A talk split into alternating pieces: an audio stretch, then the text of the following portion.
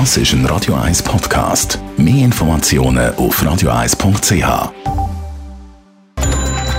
Netto. Das Radio 1 Wirtschaftsmagazin für Konsumentinnen und Konsumenten wird Ihnen präsentiert von Blaser Greinicher. Wir beraten und unterstützen Sie bei der Bewertung und dem Verkauf von Ihrer Liegenschaft blasergreinicher.ch Adrian Sutter. Verschiedene Skigebiete in der Schweiz erhöht wegen der teuren Strompreise auf die Saison die Preise. Zum Teil sind die Preisanstiege gemäss 20 Minuten recht hoch. Berner Oberländer Verbund, Adelboden die Jungfrau-Region und Meiningen zum Beispiel schlagen beim Saisonabo von 777 auf 850 Franken auf. Der Streik der französischen Ölraffinerie macht sich in den Tankstellen bemerkbar. Bei einem Drittel der Tankstellen in Frankreich hat es am Wochenende kein Benzin und kein Diesel mehr gehabt.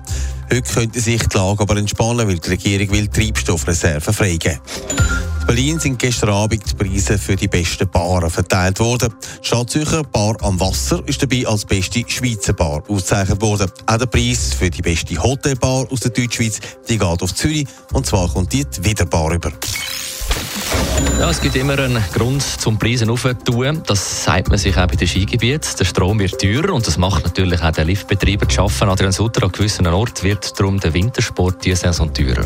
Es gibt ja schon Hotels, die den Strompreis weitergeben an ihre Gäste. Warum sollen das Skigebiet anders machen? 20 Minuten hat man nachgefragt, zum Beispiel Zasfee, wo die Tageskarte 4 Franken mehr kostet. Das heisst neu 79 Franken. Aber auch bei unserer Region, zum Beispiel das Wildhaus, will man 4 Franken ausschlagen, dann kostet die Tageskarte aber auch dann noch, sagen wir mal, verkraftbare 58 Franken. Man erklärt sich damit, dass äh, die Energiepreise um fast 10% gestiegen sind. Aber alles will man nicht auf die Wintersportler und Sportlerinnen abwälzen. Auch gewisse Saisonkarten dürften teurer werden.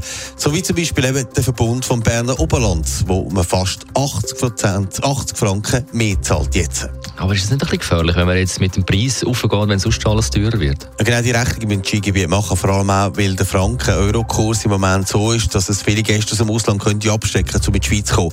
Wenn dann der Spass auch noch teurer wird, das dürfte heikel sein.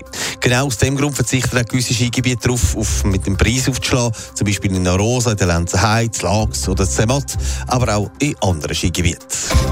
Netto. Das Radio 1 Wirtschaftsmagazin für Konsumentinnen und Konsumenten.